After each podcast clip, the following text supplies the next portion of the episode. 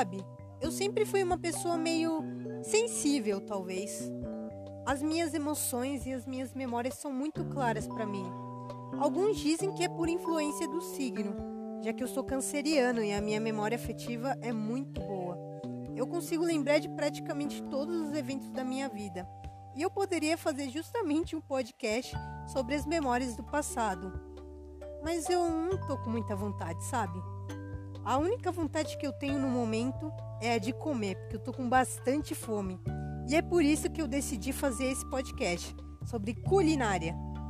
Eu sei, já faz um tempo que a gente está preso dentro de casa e você deve estar tá cansado de ficar sentado no sofá pedindo delivery todo dia. A comida enjoa, então por que não criar a sua própria comida? Foi isso que eu fiz. Eu sempre fui um amante de doces, mas a minha família nunca fez o doce que eu sempre preferi para mim, que é o doce de leite. Eu sei, ele é muito bom, muito delicioso. Você deve estar até com água na boca depois de ouvir eu falando dele. Enfim, a minha família nunca foi de fazer muitos doces para mim, exceto a minha avó, que é uma cozinheira de mão cheia. Mas, tirando esse fato, eu mesmo passei a cozinhar as minhas próprias receitas.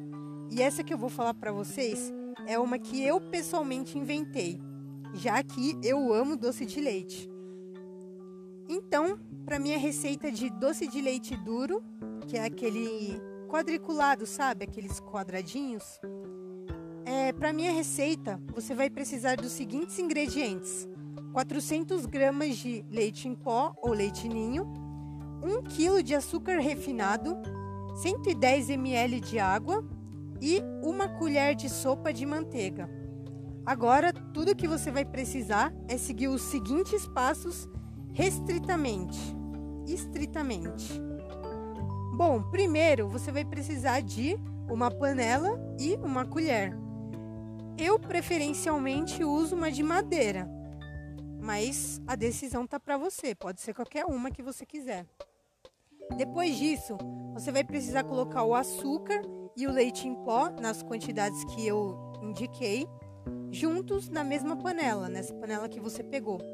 Joga um pouco de água no começo, mais ou menos uns 100 ml, para conseguir umidificar os ingredientes. Daí você vai conseguir mexer melhor a massa. Após isso, você também vai precisar mexer ela por um curto momento, até que a massa ela se misture e ela fique um pouco seca novamente. Depois disso, você vai jogar os 10 ml restantes na mistura e vai continuar mexendo bastante, bem forte. Depois disso, você vai ligar o fogo. Eu é, normalmente ligo em fogo médio, porque assim a receita acaba mais rápido. Mas você pode ligar em fogo baixo também. Assim, você vai ligar o fogo e vai mexer bastante. Mexer muito, muito, muito, com vontade, sabe? Pensa no final, quando você tiver terminado a receita e que o doce vai estar tá lá esperando para ser comido.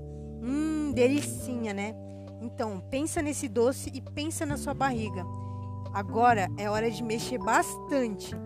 Você vai mexer com a colher o doce na panela por mais ou menos uns 30 minutos. Enquanto você fica de pé, né? Não pare de mexer nunca a massa. Você tem que mexer continuamente sem parar. Você não pode desistir do doce. Você tem que ficar lá mexendo e mexendo. Eu sei que pode parecer um pouco tedioso, mas o resultado é muito gratificante. Assim você vai ficar mexendo por meia hora e o doce, que inicialmente era um pouco esbranquiçado, ele vai ficar mais marronzinho, ele vai ficar mais escuro. E aí, depois que ele estiver escuro e você tiver mexido fortemente esses 30 minutos, você vai desligar o fogo e o doce já vai estar tá bem quente. E aí você vai começar a mexer. Só que dessa vez você vai mexer só por mais 10 minutos no fogo desligado o doce. Assim, essa é a parte mais importante da receita, porque é aqui que garante que o seu doce vai ficar bem durinho do jeito que você espera. Assim você mexe, você dá as suas últimas arrancadas nesse final para conseguir fazer um doce perfeito. Assim você vai mexer e mexer e no final ele vai ficar pronto. E bem marronzinho. Depois você vai pegar uma travessa para conseguir colocar todo o doce e vai untar ela. E o que, que é untar? Untar é quando você pega um pouco de manteiga, que é essa colher que eu indiquei no começo, você vai pegar um, ela com um papel, um papel toalha, um papel higiênico, tanto faz, e vai passar ela na travessa. Assim, quando você for retirar o doce depois dele esfriar, é, é mais fácil. Então, você vai untar ela e depois você vai despejar o doce. Eu recomendo que você peça ajuda a um adulto aqui, já que a panela vai estar tá bem quente e talvez você se queime para conseguir colocar o doce inteiro na travessa. Mas se você conseguir, a decisão é sua também. Depois disso, que você colocar o doce inteiro na travessa, você vai deixar ele em um lugar arejado, um lugar aberto. Pode ser em cima da mesa mesmo ou em cima da pia. Você vai deixar ele por mais ou menos uns 10 minutos.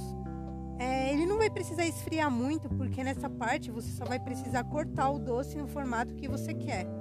Aqui eu geralmente corto o doce em quadradinhos, como eu disse no começo, porque eu gosto do formato e acho fácil de segurar, de comer.